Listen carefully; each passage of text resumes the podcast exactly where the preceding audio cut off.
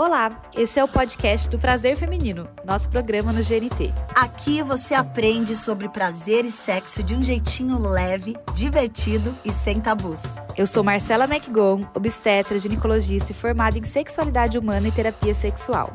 Eu sou Carol Conká, cantora, apresentadora e sem papas na língua. Segue aqui com a gente que o episódio de hoje vai te ensinar e te acolher, pode acreditar.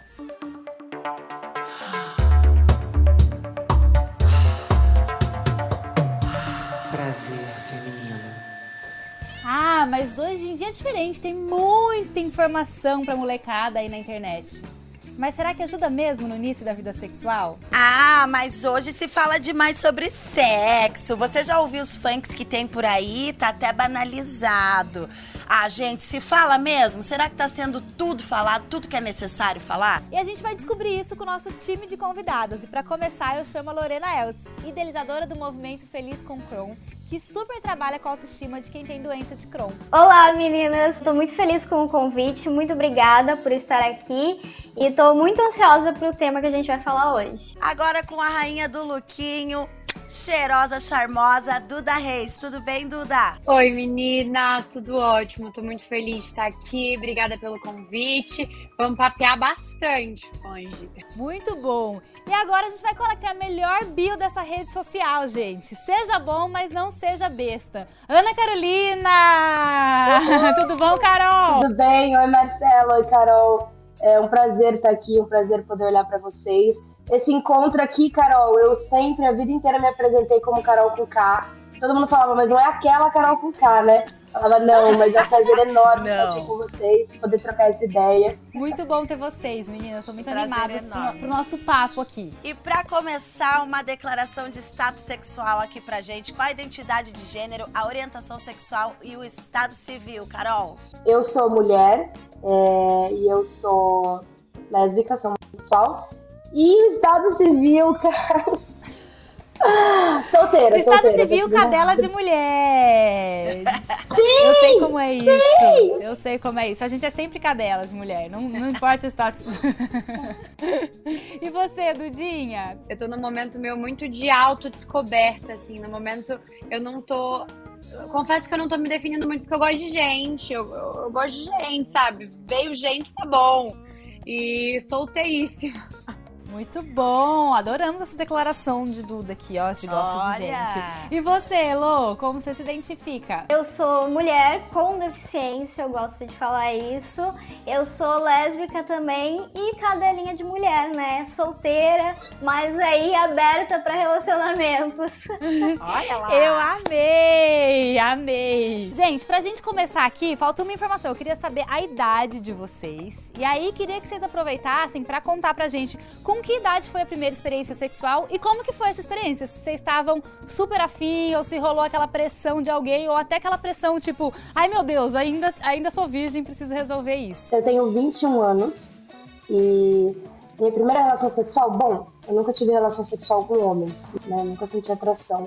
Inclusive, todas as minhas amigas já tinham e eu jamais me senti pressionada. Então, a primeira vez que eu transei foi por vontade própria mesmo, foi como mulher.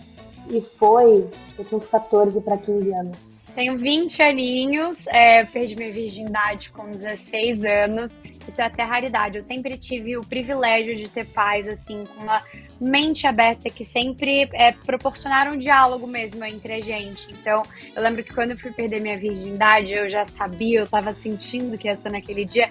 Eu liguei para minha mãe falei: mãe, eu acho que é hoje. Aí ela, filha, calma, usa preservativo, tem que ser divertido, não tem, não tem que ser assim uma pressão, tem que ser prazeroso de fato. E de fato foi, eu tive essa sorte de ter tido uma primeira vez legal.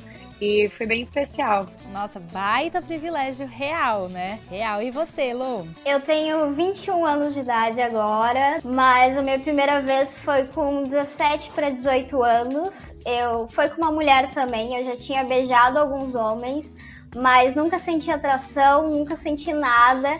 E aí consegui ter a minha primeira vez com uma mulher mesmo. Apesar de ter sido algo que depois foi muito prazeroso, eu fiquei muito nervosa, eu tava muito nervosa com relação ao meu corpo, à minha deficiência. Então foi um momento de que eu lembro que de muita tensão para mim antes, sabe? E eu me sentia um pouco pressionada assim pelas minhas amigas, eu acho, na escola, porque parecia que todo mundo já tinha feito, que todo mundo já estava ali namorando, fazendo várias coisas e eu me sentia um pouco excluída, assim, sabe? Vocês duas que tiveram a primeira experiência com mulher, teve algum momento esse gap do tipo, ah, isso não é perder a minha virgindade? Geralmente a gente tem aquela ideia de que, ah, só a penetração vai, vai mudar esse, é. esse status aqui de virgindade para mim. Eu tinha muito esse pensamento, Marcela. Eu demorei demais para perceber que eu já tinha tido minha primeira relação sexual, sabe? Porque eu ficava esperando toda aquela idealização e tudo que falavam que era realmente o sexo. E eu não percebia que eu já tinha ido dormir várias vezes na casa da minha namorada e a gente já tinha ficado e eu ficava assim, não, gente, mas eu sou virgem, não aconteceu nada. Então, demorou para mim, assim, entender, sabe? Realmente, eu acho que com essa complicação, assim, de ser um sexo entre duas mulheres, a gente fica um pouco confuso às vezes. Principalmente pela falta de informação também. É, então, na época da, da minha adolescência, nunca. Para mim, transar era perder a virgindade, independente. E até porque eu não, não conversava isso muito com as minhas amigas, porque eu tinha muitas amigas héteros, enfim. Mas, recentemente, se você, se você acredita, eu fui fazer o meu primeiro Papa Nicolau. E, e a mulher perguntou: Você é virgem e tudo mais? Eu falei: Não, não sou virgem, mas eu nunca transei com um homem. Aí ela virou pra mim e falou: Não, então você é virgem. Eu falei, não, eu não sou virgem.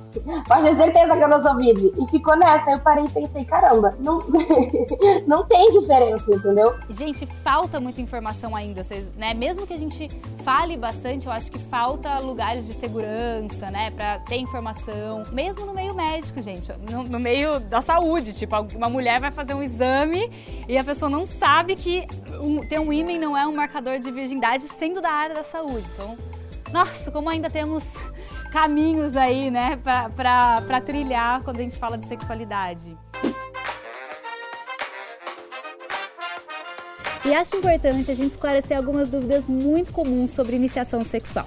Eu queria começar talvez com o maior mito que a gente escuta, que é o mito do ímen, do rompimento do ímen. Segundo o que a gente aprende, o ímen seria tipo uma barreira, um lacre, que uma vez que a gente tem a primeira penetração vaginal, ele se rompe e se modifica para sempre. Mas vocês sabiam que não é assim? E que a medicina sabe disso há muito tempo? A virgindade, na verdade, é um conceito muito mais social e eu vou mostrar aqui para vocês. Segundo o que é ensinado pra gente, o que a gente imagina, então, o ímen seria essa película, assim, super frágil. E uma vez que você tem a penetração, se rompe para sempre e nunca mais vai retornar no seu estado original. Mas a verdade é que o ímã é uma membrana elástica, não tem nada a ver com isso aqui e nem é tão fácil de romper assim. Tipo um elástico assim mesmo, e que geralmente tem um orifício ou mais orifícios no meio e vai se distender e voltar. Alguns ímãs têm essa membrana mais frágil mesmo e ela pode inclusive se modificar no toque, em algum exercício físico, andando a cavalo. Outras pessoas já vão ter um ímã com uma membrana com elástico mais resistente, que vai demorar para se modificar, mesmo se você tenha penetração várias vezes. Eu já vi casos de mulheres tendo parto vaginal com a membrana do ímã lá intacta. Ou seja, não é o ímã que vai ser um marcador de virgindade. Além disso tudo, eu não sei se vocês sabem, mas existem tipos diferentes de ímã. O ímã em geral se parece mais com isso aqui, ó, uma membrana elástica que tem um orifício no meio. Diferente do que a gente imagina, né? A gente no nosso imaginário teria esse ímã aqui todo fechadinho que vai romper. Isso aqui até existe, se chama ímã imperfurado, mas é um caso raro uma condição médica que precisa inclusive de uma cirurgia para resolver. Existe ainda ímã que a gente chama de septado, que é esse onde a membrana é dividida no meio, ímã com vários septos e várias divisões, ímã com várias microperfurações, que é o microperfurado, e o ímã em U, além de outros tipos de ímã. Ou seja, tudo isso para dizer que cada corpo é um corpo, cada ímã é um ímã e ele não precisa ter valor nenhum quando a gente está falando de primeira experiência sexual. Uma outra coisa que é bem comum perguntarem para mim é: tem algo que eu tenho que sentir na primeira vez? Tenho que ter orgasmo ou tenho que sentir dor? E a resposta é não. Por mais que tenha que ser uma coisa prazerosa, no sentido de você estar tá relaxada, tá querendo, ter consentido, muitas vezes vai ser difícil atingir o orgasmo pela sua inexperiência, pela tensão do momento. Além disso, a dor, diferente do que a gente pensa, também não é mandatória. E ela também não tem nada a ver com o tal do romper o ímen. Ah, mas e o sangramento? Eu sempre tenho que sangrar? Porque tem gente na primeira vez que não teve sangramento. É porque não era mais virgem? Não, também não precisa acontecer o sangramento. O sangramento também não acontece por rompimento do ímen. O sangramento acontece, na verdade, quando a gente está tenso, não está lubrificado e tem muito atrito ali na região vaginal. E esse atrito pode promover o rompimento de alguns vasinhos e algum sangramento, mas não é obrigatório acontecer sangramento nem dor. Se você estiver relaxada, muito tranquila, muito lubrificada, provavelmente nenhuma dessas duas coisas vai acontecer e tá tudo bem. Não quer dizer que você não teve uma primeira experiência sexual válida. Em relação à posição, eu sempre indico posições que você tá mais no controle da situação. Parece difícil a gente se colocar numa situação de controle sendo inexperiente sexualmente. Mas quando você está por cima ou quando você está de ladinho, em situações que você controla melhor, principalmente falando de penetração, você vai ficar provavelmente mais segura. Mas faz, ouve o seu corpo e vai fazendo o que seu corpo vai pedindo, porque ele vai te dando as respostas se você aprender a se respeitar. Tem também um super mito, né, de que a camisinha vai atrapalhar a primeira vez. Gente, sexo bom é sexo feito seguro e com responsabilidade. Se você não está pronto para fazer um sexo, pensando nas consequências dele, não comece a sua vida sexual. A camisinha não vai atrapalhar. Camisinhas existem de vários tamanhos e a camisinha também não aperta. O que acontece é que muitas vezes as pessoas com pênis ficam inseguras de parar para colocar a camisinha porque tem medo de que perca a ereção. Mas, gente, lembrando que a ereção pode ir, voltar, e se acontecer dela dar uma diminuidinha, é só continuar ali os estímulos que ela já volta. Não deixem de se proteger, não deixem de se cuidar, porque as ISTs, as gravidezes indesejadas, podem mudar a história de uma vida sexual tão feliz e positiva. E uma dúvida bastante comum também é sobre como colocar a camisinha. Isso aqui, ó, responsabilidade de todo mundo saber, tá? Não só quem tem pênis, mas todo mundo que transa. E vamos lá, primeira coisa, cuidado na hora de abrir a camisinha, não abrir com um dente para você não correr o risco de rasgar, né, de estragar o látex.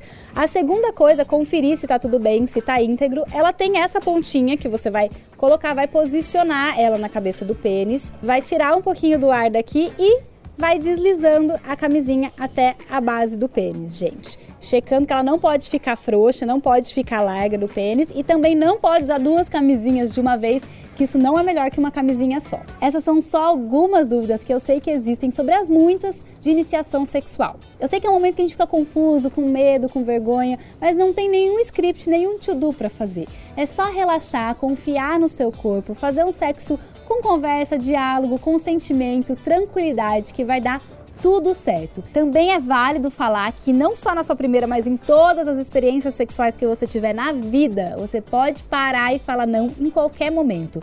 Ah, eu comecei, eu achei que eu queria, mas comecei, fiquei pelada, tava lá em cima da cama, mas no momento achei que não tava mais com vontade para. O seu não é válido desde o comecinho até o final dessa relação e a sua palavra e a sua integridade física é sempre maior do que o desejo do outro. E queria terminar essa explicação com uma proposta da gente parar de dar tanto valor pro ímã e parar de falar tanto sobre essa tal perda da virgindade. A gente não tá perdendo nada, a gente está ganhando muita experiência e muito prazer para nossa vida. Então, a sua iniciação sexual vai ser você que define quando e como ela vai acontecer. Gente, quando eu era adolescente, eu iniciei ali a minha vida sexual com 16 anos, 15 para 16. Eu achava que eu era virgem, eu já tinha feito oral, já tinha recebido oral, mas eu não tinha a penetração. Então eu jurava que eu era virgem. Ah, eu sou virgem ainda, o ímen tá aqui. E não é, eu tava explicando pro meu filho que tem 15 anos fez o ato ali, eu aprendi com a doutora Marcela, já não é mais virgem. Já iniciou, já não é mais virgem. Então eu também fiquei um bom tempo assim, ai, sou purinha, não fiz nada. E aí eu contei pra minha mãe, assim como a Duda, contei pra minha mãe, minha mãe me levou no ginecologista, tomei anticoncepcional, aprendi a botar camisinha na banana. E aí eu iniciei, e aí foi maravilhoso. Assim, eu falo que foi maravilhoso, foi com a pessoa que eu gostava, mas eu senti muita dor na hora e, e, me senti muito mulher, muito realizada. Então eu gostei. Eu vou contar uma coisa que eu nem sei se eu devo, nem sei se minha mãe vai gostar, mas eu não me aguento, que a linguinha é igual o chicote mesmo. Tinha uma relação aberta com ela num nível que ela falava assim você, você não vai chegar assim sem saber nada, não, meu amor. Você vai aqui que eu vou te ensinar o que tem que fazer. Quando eu fui dar o meu primeiro beijo na boca, a minha mãe me levou num banheiro, ela falou: eu vou beijar o espelho para você ver como é que você faz.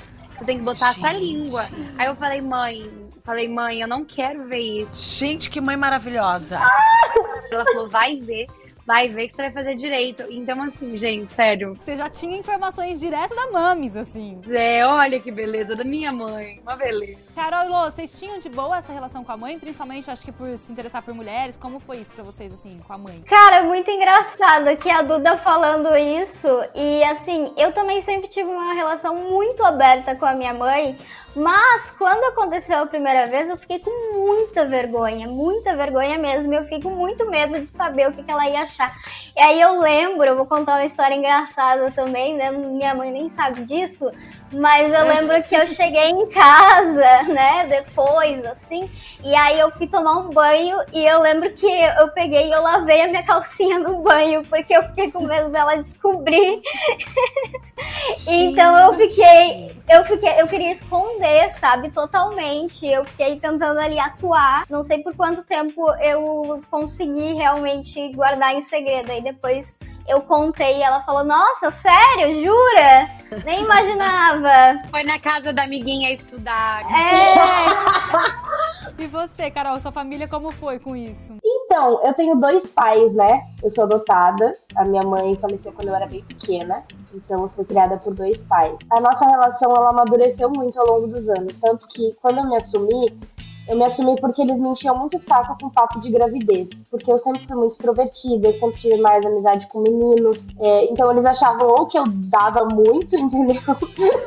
ou que em algum momento eu ia dar muito pros meninos. Então quando eu me assumi, foi, tipo, no meio de uma briga e eu, ah, não, quem, quem me deu esse chupão foi uma mulher. Tipo, eu tô, eu tô dando muito, mas não se preocupa que eu não vou engravidar.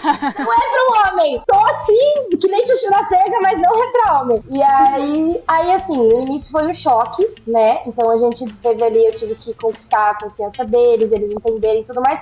Hoje em dia, a minha relação com meu pai, que agora eles se separaram, mas eu tenho contato ainda com ambos. Mas um deles a gente tem uma, uma relação mais de melhores amigos até do que pai e filha, a gente conversa sobre tudo. Tudo, tudo da nossa vida sexual a gente conversa. Conversa de sentimentos, a gente chora. Então, assim, é o melhor amigo da minha vida é o meu pai. Então, e demorou pra gente construir essa relação, mas hoje eu guardo ela, assim, as sete chaves no coração. Que lindo, é importante isso, né? Não, faz toda a diferença, igual você teve sua mãe, é, né? Nossa, eu conto tudo pra minha mãe, gente, até hoje. Ela fala assim pra mim, me poupe dos detalhes, Caroline, e eu não poupo, porque eu preciso botar pra fora.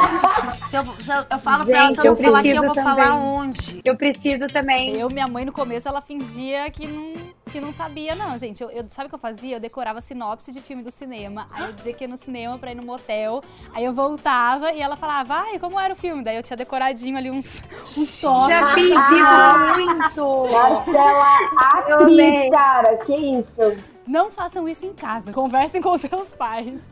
Ô, Lô, deixa eu puxar uma coisa assim, que até uma, que eu fiquei pensando aqui. É, pela questão da, da, doença de Crohn, às vezes os pais tendem a ser pro, super protetores, né? Quando a gente tem alguma deficiência, alguma coisa. Como foi essa questão para você? Você sentia mais isso, essa super proteção? Eu sentia demais essa super proteção, assim. Eu tentava manter uma pose de santa, assim, pela deficiência, pela doença, porque eu ficava com muito medo da reação deles mesmo, tendo uma relação aberta.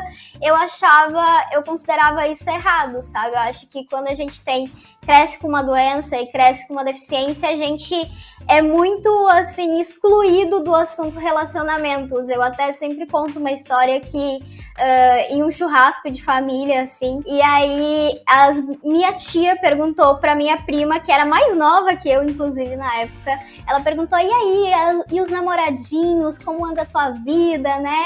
Aquela pergunta bem de tia.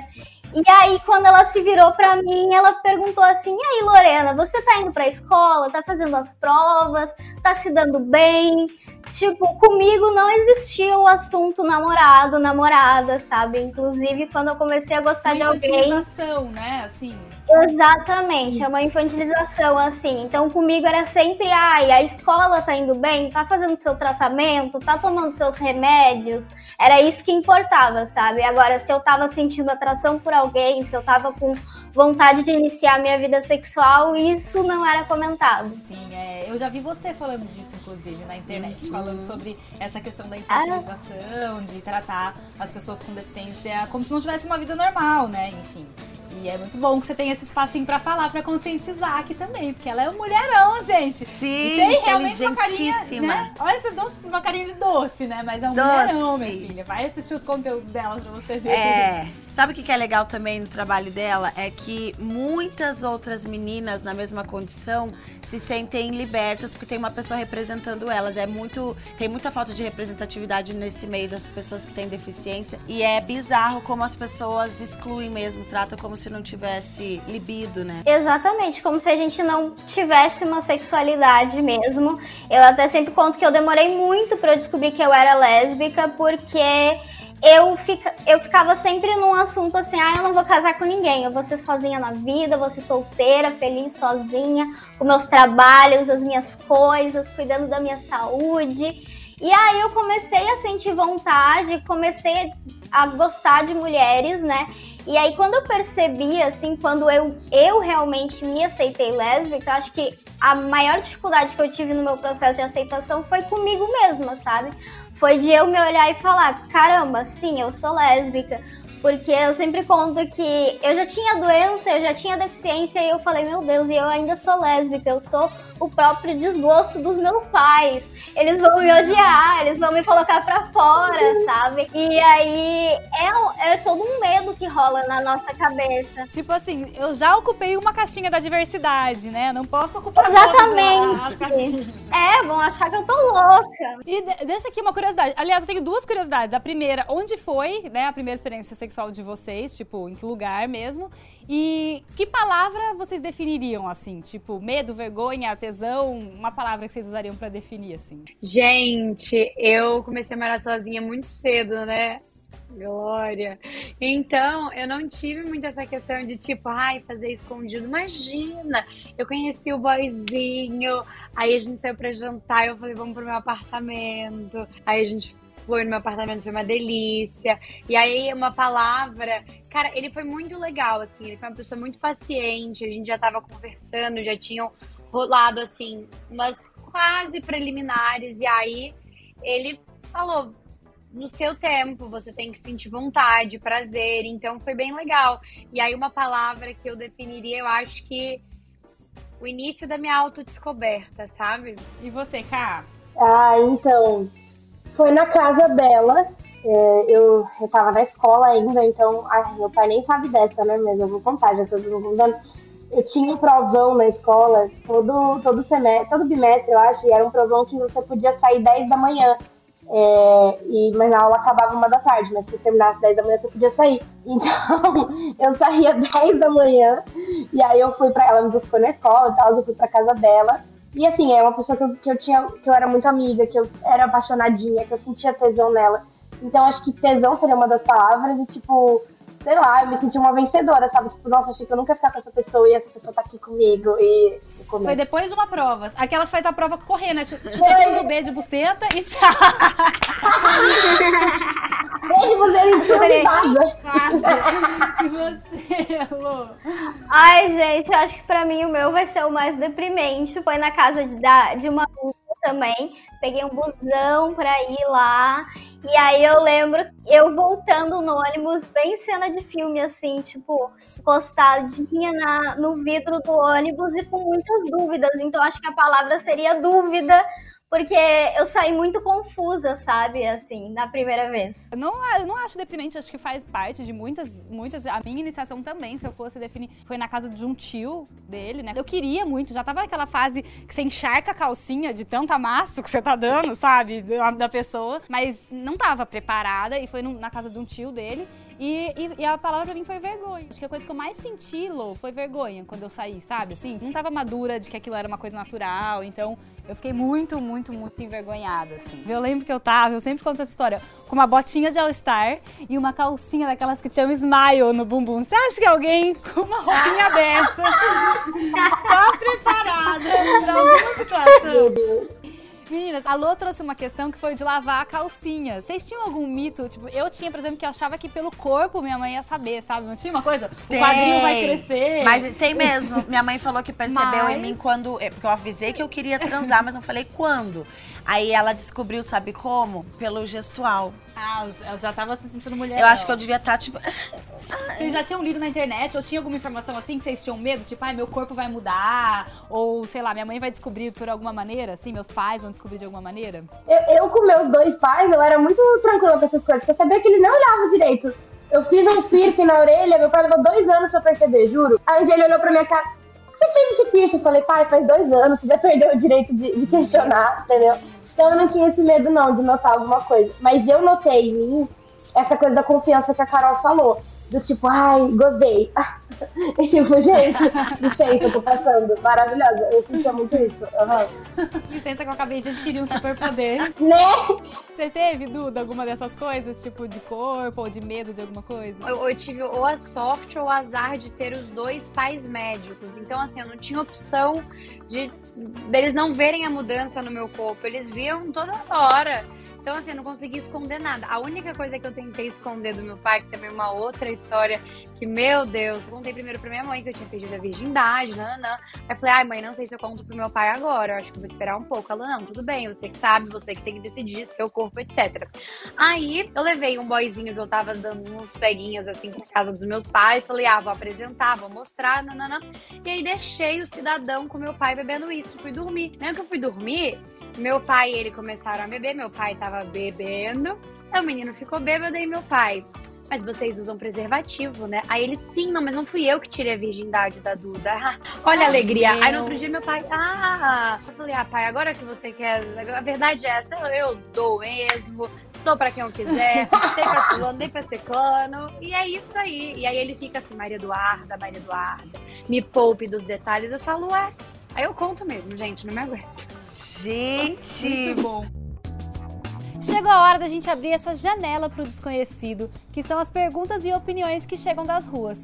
E hoje é expectativa versus realidade. O que você esperava da sua primeira vez e como ela foi de fato? Você também responde aí pra gente na hashtag Prazer Feminino no GNT.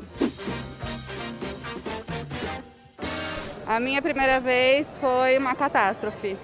A gente espera que seja é, como um filme, um conto de fadas, mas foi horrível na escada de um prédio. A gente imagina que seja com o amor da vida, né? Igual no filme, na novela. E acaba que acontece de um jeito totalmente improvisado, no que deu ali na hora. A gente era mais novo, então, uma bosta. Não recomendo. Cara, eu era adolescente, eu tava com meu primeiro namorado. E nossa, eu achava que ia ser mágico, que ia ser, que ele ia ser o príncipe encantado, enfim, né? Aquela, aquele negócio da imaginação, cama cheia de rosas, essas coisas. Mas não foi. Eu creio que a primeira vez nunca é como esperado, né? Porque a gente sempre espera que seja uma coisa mais tranquila, com mais carinho. E a pessoa com quem eu tive a minha primeira vez, ele era inexperiente também. Então foi um pouco desconfortável, mas eu não desanimei com isso não. Porque na verdade é assim, eu perdi a minha virgindade quando eu casei, quando eu tinha 18 anos.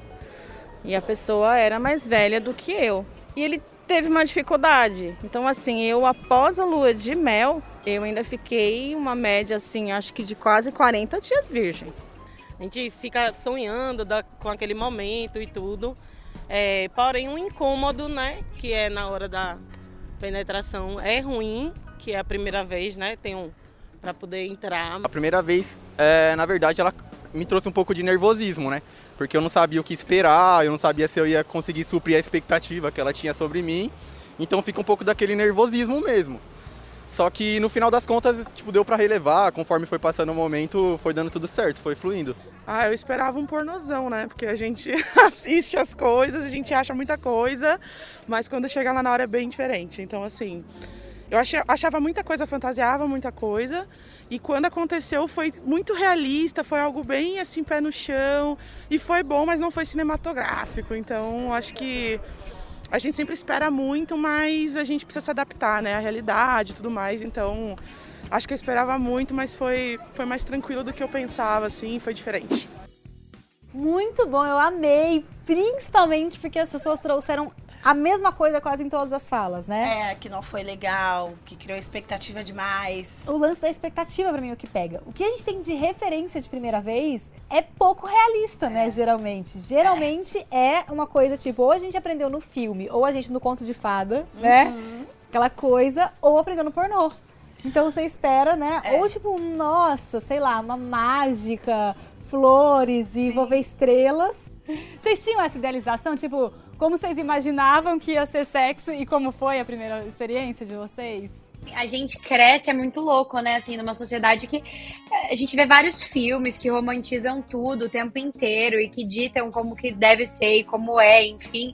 E assim, não foi nada de acordo com os filmes que eu vi. Eu, aí, quando eu acabei, eu falei assim tá certo? É isso mesmo? Vocês têm certeza? É tipo, é, é isso? Aí era isso mesmo. Eu falei, ah, então. Aí a gente vai aprimorando com o tempo aquela coisinha, sabe? Não, eu tinha uma, uma crença de filme, de novela, que eu achava que o sexo durava a noite inteira. Porque no filme eles, eu achei... eles, vão, eles começam a rally rola e a cena Sim. seguinte é o dia amanhecendo. E eu ficava eu achei... pessoal, como eu vou trabalhar ou estudar no dia seguinte? Eu vou ficar a noite inteira acordada fazendo isso. Eu nunca fui de assistir, assim, muita cena de filme que tinha cena de sexo e tudo mais. Eu, eu era muito nerdzona dos livros. Não saía muito, enfim, que eu sempre trabalhei desde pequena. Então, minhas rodas de amigos nunca, eu nunca conseguia manter porque eu não ia para as festas, estava sempre gravando, ia Rio de Janeiro e voltava. Então, eu não tinha muita gente para conversar, coisas para assistir, para idealizar. Mas eu tive a sorte de que a primeira pessoa que eu transei foi uma mulher um pouco mais velha. Então, ela tinha um pouco mais de experiência que eu. Então, foi meio que assim, muita conversa, muito diálogo. E ela me ensinou muita coisa, né? Me fez ver realmente como que eram as coisas e tudo mais. Então foi uma primeira experiência já com high standard, assim. Depois para alguém bater foi demorou alguns anos. Ai, adorei! Muito bom. Você tinha, você falou, né, Lu, que já tinha essa ideia total de que era uma coisa totalmente diferente. E aí foi meio. Ah, então é isso. Total. Aqui. Expectativa versus realidade. Mas eu acho que eu fui muito uma pessoa, eu sempre fui muito ansiosa, então eu fui a pessoa que pesquisava muito na internet desde o início que eu comecei a perceber que eu gostava de mulher, eu comecei a fazer vários testes na internet para ver se eu não tava ficando louca, porque eu achava que eu tava louca. E aí eu comecei a pesquisar também como que fazia, né? Porque eu pensava, não, eu tenho que saber fazer. E aí eu encontrava coisas assim, lamentáveis, sabe? Então, mas aí eu tive a sorte que na minha primeira vez também a pessoa sabia que eu nunca, que eu era virgem ainda. Então foi de muito diálogo, foi de muito uma troca legal, sabe? Eu super tinha uma ideia de sexo assim completamente diferente do que foi. Aí quando aconteceu, eu fiquei deitada na cama pensando, gente, tipo, é isso? Sabe? Tipo, que triste, sabe? Eu pensava que era muito mais. Ai, o meu foi legal, gente. O seu foi positivo. Ai, né? o meu Mas estava dentro do que você esperava. É que a gente já namorava. E aí eu tinha comentado com a minha mãe, assim, ai, ah, o dia, o dia que eu for for transar pela primeira vez, tem que ter um incenso tocando. Juro pra vocês, um incenso tocando um Bob Marley. E foi assim. Sim, ele ah. acendeu o incenso e colocou Bob Marley. Eu olhei e falei: é você, o boy, que eu vou sentar. É legal que o seu caso teve um planejamento. E eu acho que o mais legal seria a gente ter conversas honestas de sexualidade para que as pessoas justamente sentissem mais esse momento, esse planejamento, né? é. né? O meu caso, que é um caso que acontece com muita gente, foi movido pelo tesão e teve um background da vergonha, do medo de não poder falar sobre, que eu acho que atrapalhou muito, né? Então, porque assim, eu não tinha informação eu tinha vergonha, então eu tive que meio que fazer escondido, tive meio que fazer correndo, sabe? Então eu não tinha, não tinha consciência do meu corpo. Então foi um negócio ali assim, completamente. Sério, eu fiquei olhando pro teto e assim, meu Deus, por que, que as pessoas falam tanto sobre sexo, ah. assim? Sabe? Tipo, o que, que é isso? Vocês sabiam isso de prazer? Já tinham se tocado, masturbação, conheciam o próprio corpo ou não? Eu comecei a minha vida sexual comigo muito cedo. Tipo, muito cedo não. Mas antes de eu perder minha virgindade, tipo, eu tinha uns 13 anos ou 14 anos quando eu comecei a minha vida sexual comigo. E eu sempre tive isso muito claro, entendeu? É, tanto que meu último relacionamento, um dos motivos pelos quais acabou, era porque a Bendita reclamava que às vezes eu não queria transar com ela, mas eu queria transar comigo. Você acredita? Mas isso é uma coisa muito curiosa em mim. Eu, quando eu comecei a me relacionar, é, sexualmente. Quando eu perdi minha virgindade, eu nunca tinha me tocado. E na verdade, eu passei, isso é uma coisa que muitas pessoas sabem, eu passei por algumas situações muito ruins mesmo, é, num, num relacionamento tóxico, é onde eu tive experiências sexuais que não foram agradáveis, e eu comecei a me conhecer mesmo agora, porque antes eu ouvia que era errado, eu ouvia que era sujo, e eu tinha medo do meu corpo, eu não queria tocar em mim mesma. Então agora só que eu comecei a falar: meu Deus, eu posso tocar no meu corpo, e isso é tão legal, isso me traz prazer, isso não tem nada de errado, é a coisa mais normal do mundo.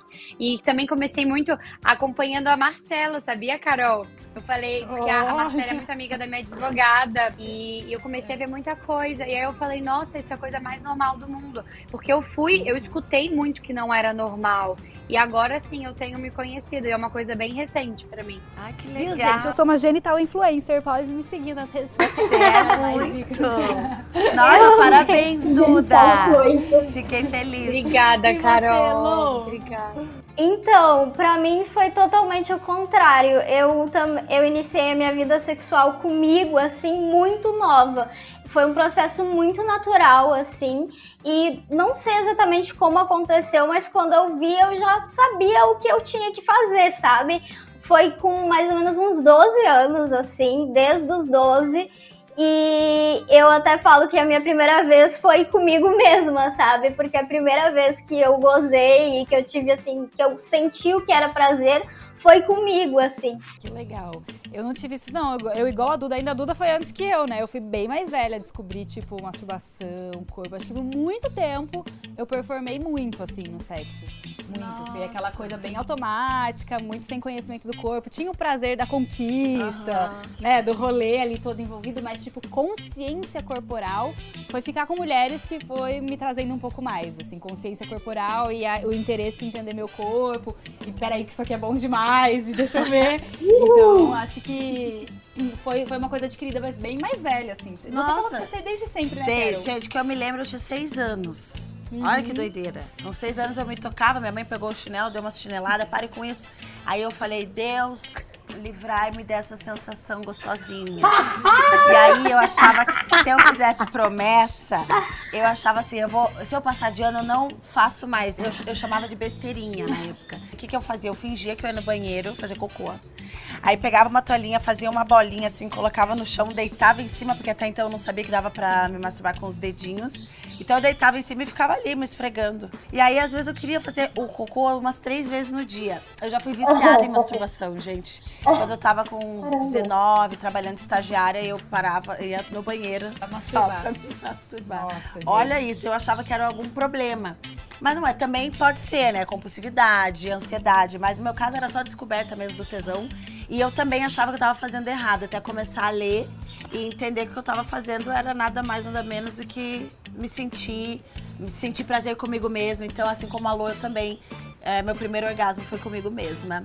Muito bom isso. É muito é, curioso da fala de vocês, né? Tava pensando aqui como a internet pode ajudar e atrapalhar, né? A Duda falou É. que viu minhas coisas e ajudou. A Lô falou que antes de começar a vida sexual viu coisa e atrapalhou pra caramba. Então é um território que dá um pouquinho de medo. A gente tem que saber onde procurar informação, né? E aqui, mulherada arretada, tem o quê? Fala pra mim. Tem lugar de falo. O nosso momento de ouvir e ajudar com as dúvidas masculinas. Vem! E aí, meninas, é, vocês podem me auxiliar? É, pornografia digital, benefícios, malefícios. No início, quando você está se tornando adolescente, que você perde o medo, tem o conhecimento, se o vício é, várias vezes ao dia interfere ou beneficia na relação sexual ou com a futura relação. Eu tenho uma dúvida também, eu queria saber o que, que a mulher espera, o que, que ela deve esperar da primeira vez dela também. Eu acho que os meninos, o Caio e o Marcelo, trazem um contraponto legal, que é essa coisa da, da expectativa inversa para os homens, a iniciação vem cheia do você vai saber o que fazer. É. Diferente da gente, né, que vem cheia de medos e vergonhas, o deles é uma expectativa de performance mesmo, né? É. Tipo, ele performar. tem que saber o que fazer, ele tem que aguentar essa ereção, ele tem que segurar essa ejaculação, né? Respondendo o Marcelo, erroneamente as mulheres realmente esperam que os caras vão saber o que fazer. É. Mas eu acho que ninguém devia esperar nada, assim, né? Principalmente quando são duas pessoas inexperientes ali. é, se relacionando, porque, enfim, tem, tem uma descoberta ainda para acontecer, né? É, e essa coisa que o Caio disse sobre filme pornô. É o que mais estraga a relação. Gente, porque fica essa coisa de é, a mulher achando que o homem tem que estar ereto o tempo inteiro. Sim. Aquela virilidade, e o homem achando que a mulher é uma boneca inflável que dá pra esticar, jogar pra lá e pra cá. E ele pergunta assim se isso atrapalha. É, eu acho que, pelo que eu senti ali, ele quis dizer sobre o vício. A gente tem um fator de vício, sim, da pornografia. Né? A pornografia atua em regiões do nosso cérebro que liberam dopamina, né? Como uhum. qualquer substância que vicia. E o que acontece é que você vai precisando de cada vez coisas mais intensas para se sentir excitado. Então você começa a assistir um filme assim, aí você vai vendo coisas mais pesadas, e depois mais pesadas e mais pesadas, e vai ficando. Então tem potencial de viciar super. E isso também atrapalha você na hora que você vai é, pro sexo da vida real. É. Você não tem referência de realidade e você tá acostumado com um estímulo extremamente intenso e agressivo Isso. sobre sexo. É. Né? Então, assim, quando você tem um sexo normal do dia a dia, aquilo ali não é estimulante para você. Então, eu já vi muito cara com Sim. perda de ereção, com ejaculação precoce, porque viciou na pornografia e o que ele tinha de sexo no dia a dia então é isso, meninos. Eu espero ter esclarecido a dúvida de vocês. Caio, se puder evitar a pornografia, eu acho que ela não tá tendo um bom benefício. Não é assim que a gente aprende. A gente aprende sobre sexo vivendo sexo gostoso, consensual, com cuidado e com responsabilidade. É, você, principalmente a Duda trouxe muito essa fala. Eu acho que quando a gente tem relações heterossexuais, isso é mais pesado, mas as outras meninas também, se vocês sentiram isso, pode falar. Mas você tinha essa coisa do não posso demonstrar que eu sei demais tenho que fingir de santa. E vocês, meninas, o contrário, talvez, né? Pelo menos é a percepção que eu tenho, assim. Eu teria que saber um pouco mais do que eu tô fazendo aqui, eu não sei nada. Vocês tinham essa percepção, assim? Total, total. Assim, é, eu já eu reparo ainda que muitas vezes que eu conheço as, algum homem, eu tô.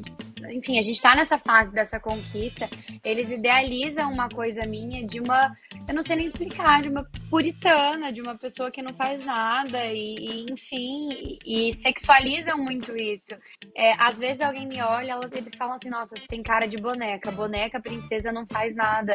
Eu falo assim: como, como, como isso? Você entende? E aí ninguém me coloca, às vezes, nesse lugar de. Eu digo ninguém, o homem homem, às vezes ele não quer me colocar nesse lugar de uma mulher, porque eles me olham às vezes como uma criança e não querem ver em mim características de mulheres. Vocês acreditam nisso? E isso é muito preocupante. Às vezes eu confesso que eu me sinto desconfortável, mas como eu falo e eu costumo verbalizar as coisas, eu falo, ei, acorda, vambora, presta atenção. Mas quando você começou, você tinha na sua, na sua cabeça essa pressão do ai, ah, eu tenho que ter esse papel mais de santa, de ingênua aqui? Você tinha essa pressão? Tinha. Tinha muito e eu ouvi, eu sempre ouvi isso dos homens que eu me relacionei. Então é uma coisa que fica até no meio que numa rede neural minha ainda que tá um pouco escondida, mas de vez em, de vez em quando ela vem à tona, mas aí eu me policio para que isso não me domine mesmo, porque eu já tive muito essa questão. Cá, ou Lô, vocês tiveram isso ou tiveram o contrário? Tipo, nossa, tenho que fingir que eu sei o que eu tô fazendo? Eu não tive, assim, muitas, muitas parceiras sexuais, até porque eu sou uma pessoa muito sentimental para sexo, eu não consigo, assim, transar muito por vontade carnal. Porque quando eu tenho só vontade carnal, eu acabo me satisfazendo. Então eu tinha essa coisa em relação ao sexo, até alguma insegurança em relação ao meu corpo, por sempre ter tido um corpo que era fora do padrão, e já ter sofrido numa relação específica por conta disso, da pessoa falar sobre isso, de ser uma questão, a pessoa falar pelas minhas costas, enfim. Então eu criei um pouco essa barreira né, de que as pessoas talvez não me enxergassem de uma maneira sexy, não me desejassem por eu não ser o padrão né, de corpo e tudo mais. Então eu, tive, eu fui quebrando isso com a ajuda de algumas parceiras também, para eu me sentir sexy suficiente para tipo ser livre na cama, entendeu? Ah, será que essa posição eu fico com papada? Será que assim a minha gordurinha não sei o quê? Eu tinha um pouco disso, entendeu? Então, a, a, hoje eu sou livre, eu tenho os de luz eu me acho gostosa, e nada me incomoda, entendeu? Mas isso foi uma construção. Eu senti um pouco isso também, que eu tinha que atender uma cer um certo padrão de beleza até na cama, sabe? De posição, como a pessoa me enxergaria, pra ela ter tesão em mim, entendeu? Nossa, total. Para mim, eu me relaciono muito com a, a, história tanto da Carol, tanto com a Duda, que falou sobre essa infantilização e das pessoas nos lerem como criança, Para mim sempre foi assim e as pessoas sempre esperaram de mim algo de mais santa realmente. Até quando eu falo sobre isso na internet, vem muitos comentários e as pessoas falam: "Ai, não fala sobre isso. Você nem você nem transou ainda, você nem sabe do que você tá falando". E eu fico, gente, eu tenho 21 anos, já contei um milhão de vezes, tenho que ficar me afirmando. E como a Carol falou, eu também não tive muitas parceiras sexuais. E é interessante, assim, que eu sentia essa essa cobrança assim muito grande também com relação ao meu corpo. Então, as minhas primeiras vezes assim com cada mulher, eu sempre assumia uma postura mais assim de tipo, vou deixar que ela vá fazendo para eu ir vendo, porque eu sentia como se eu não soubesse fazer, sabe? Como se eu estivesse fazendo algo errado, ou como se eu não fosse satisfazer aquela pessoa por causa do meu corpo, ou por causa da minha aparência. Então eu tinha muito esses medos, assim. E aí as minhas primeiras vezes era sempre uma coisa mais tipo, eu ficava lá no meu cantinho.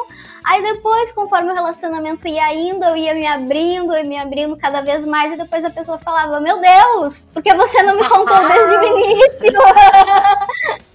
Uma coisa Ai, mais ou menos linda. assim. Muito bom. Duda, eu me identifiquei muito com você, porque até durante muitos anos da minha vida eu imprimi muito essa imagem de menininha, assim, né? Hoje em dia, óbvio, eu sou mais velha e as circunstâncias foram mudando, né? Mas eu sentia muito essa expectativa das pessoas do. Tipo assim, você não transa, né? Tipo, você não. Sabe? Você não pode imprimir ser um, um ser desejante, né? Você não É. pode imprimir uma sexualidade, assim. E quando eu comecei a imprimir isso, foi um choque surreal para as pessoas, assim. Tipo, você fala de sexualidade. É um choque. É, é, é um choque surreal. E eu me cobrava também, por- tipo assim, eu contava pra menos, sabe? Com quantas pessoas você já transou? Dá descon- uma mão eu descontasse, ah, dá uns 50% de desconto, umas 5. Mentira, sabe? Eu escondia o número de parcerias sexuais que eu já tinha tido. Gente, que doideira. Escondia práticas. Eu era super essa pessoa que queria que Eu sinto que é ao contrário comigo, gente. Porque eu tenho esse jeito assim, espontâneo pra falar. Eu tenho a música, uma música chamada Lalá, que fala sobre sexo oral na mulher. E eu tenho esse jeito assim, sem vergonha de falar. Então, às vezes, as- os caras. Porque com mulher a gente não tem esse tipo de problema. Mas os homens têm uma sei lá, sabe? Acham que eu vou estar com um chicote, uma roupa de couro, que eu vou dar na cara deles, que eu vou ser assim, hardcore, sabe? E não é bem por aí. é. Eu tenho sentimentos. e aí, às vezes, vem uns caras, vinha, né? Porque agora eu tô namorando. Mas vinham uns caras assim, sabe? Já botando pra fora, já aqui, não sei o quê, eu já assim, ó. Falei, meu bem, eu tenho sentimentos, eu sou quase uma. Porque eu não nasci pra ser florzinha, o Brasil já sabe. Mas eu também sou delicadinha. Eu tenho meu jeito docinho, sabe? Então eu sinto isso também tem essa pressão em cima da mulher preta. Isso que eu ia que, falar que é essa você. coisa do sexo, do sexual, né? Vou comer essa preta, ela é super quente. Tem o mito do- da, da, da chavasca quente. que falam que a gente é super hot, super quente, isso aí é mito, entendeu? Acho que o, o lance do ser hot, ser quente, tá ligado com a personalidade da pessoa, não com o tom de pele. Que fica aqui esse recado para todo o Brasil. Cara, é muito bom, muito legal você trazer isso, porque foi uma- um aprendizado que eu super tive conversando de sexualidade com mulheres pretas que falavam do assunto, que é esse oposto, né? Enquanto, tipo, eu, Duda, vai ser É. sempre lida como alguém que não deve expressar a sua sexualidade, às vezes as mulheres pretas são lidas Sim. o contrário, né? Hipersexualizadas. Alguém Já que- tratam a gente mal, já que quer dar na ser. cara, já- sem ter uma intimidade, aí fica difícil. E é um contraponto que é pra gente prestar muita atenção, né, sociedade aí. É. Tá, você tem um filho, como é que foi pra você esse processo de ajudar ele na, na sexualidade dele? Gente, eu converso tudo com o Jorge. Meu filho tem 15 anos. Eu pergunto tudo pra ele, ele me conta. Às vezes ele chega em casa, mora ele e a minha mãe comigo, né? Aí ele chega em casa e fala assim: Eu tenho uma coisa pra te contar. E aí ele conta que ficou com a menina e que tudo mais. E eu trato isso com a maior naturalidade, enquanto a minha mãe fica: Meu Deus, meu Deus. Ou, ou quando passa alguma cena de sexo num filme ou numa novela, sei lá. Ela fala: Jorge, vai pro quarto, vai dormir, vira pra lá. Sabe? Como se ele não soubesse, como se não tivesse celular na mão pra ver qualquer momento cenas de sexo. Então minha relação com ele é super tranquila, assim, super aberta. Eu acabei de gravar minha primeira cena de sexo pro audiovisual. Que legal! E assim, muito feliz que foi com uma mulher. É, então, minha primeira, eu vou guardar pra sempre. Minha primeira cena de sexo no audiovisual foi uma cena homossexual. Só que, gente, muito estranho, assim. Um estúdio cheio de gente, câmeras, você se sente sei lá, foi muito gostoso. Acho que me libertou de algumas maneiras, assim, sabe? É, e eu tô muito ansiosa pra ver o resultado, só tô com medo que meu pai vai ver minhas tetas. Muita gente vai ver minhas tetas, mas fé, fé que a cara de pau vem. Ai. Não só seu pai, mas seus vizinhos. Aquelas, aquelas Tá começam tudo bem, a é botar arte. uma coisinha na Na sua cabeça, escola, né? na faculdade, a gente, os seus amigos. Pensa assim, ó, é arte. Nós, quando a gente fala é arte, tudo fica mais Mas leve. é verdade. É arte. Queria saber de vocês de 0 a 10 o quanto a vida de sexual de vocês hoje é melhor do que a iniciação sexual de vocês. 10, 10, 10, 10. Porque eu mudei muito. Eu acho que você se aceitar e você entender que você quer o que você gosta, você não aceita menos do que você gosta pra fazer o outro bem, pra satisfazer o outro. Então hoje acho que 10. Não, pra mim também, eu acho que hoje em dia 10, principalmente depois de eu aceitar melhor a minha deficiência, assim, eu uso bolsinha, né? E eu tive algumas parceiras sexuais que eu meio que escondi a minha deficiência. Então, assim, eu me arrependo muito, sabe, de não ter tido um diálogo e de ter escondido por tanto tempo, assim, porque aí me proporcionou experiências não tão positivas e que eu não precisava ter passado por coisas assim se eu tivesse aceitado a minha deficiência antes. Então, hoje eu aceito a minha deficiência, não tenho vergonha, posto foto na internet, todo mundo sabe como é que é meu corpo.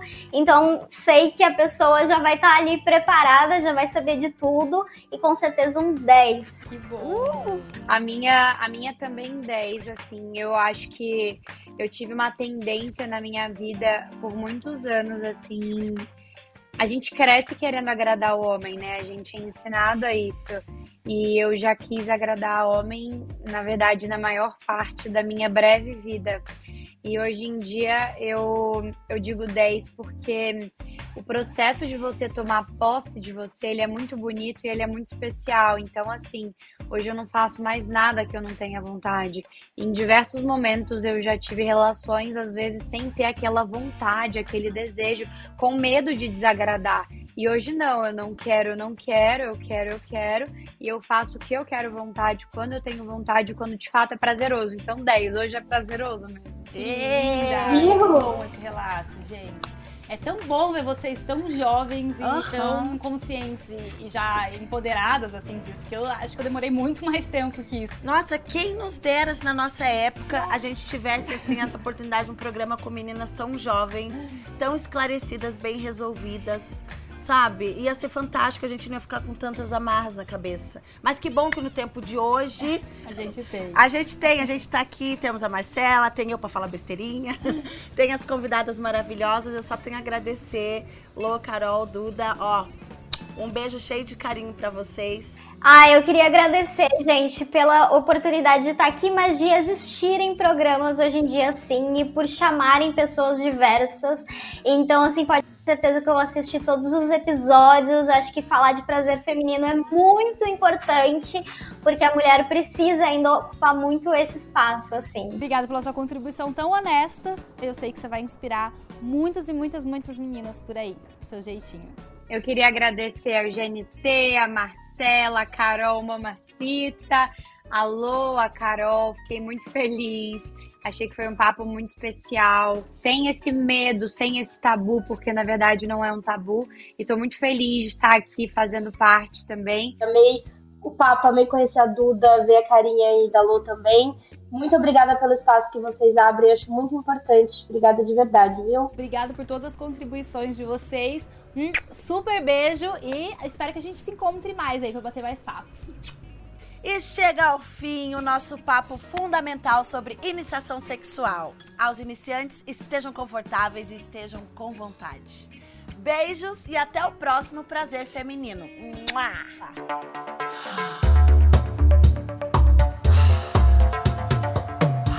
Prazer Feminino.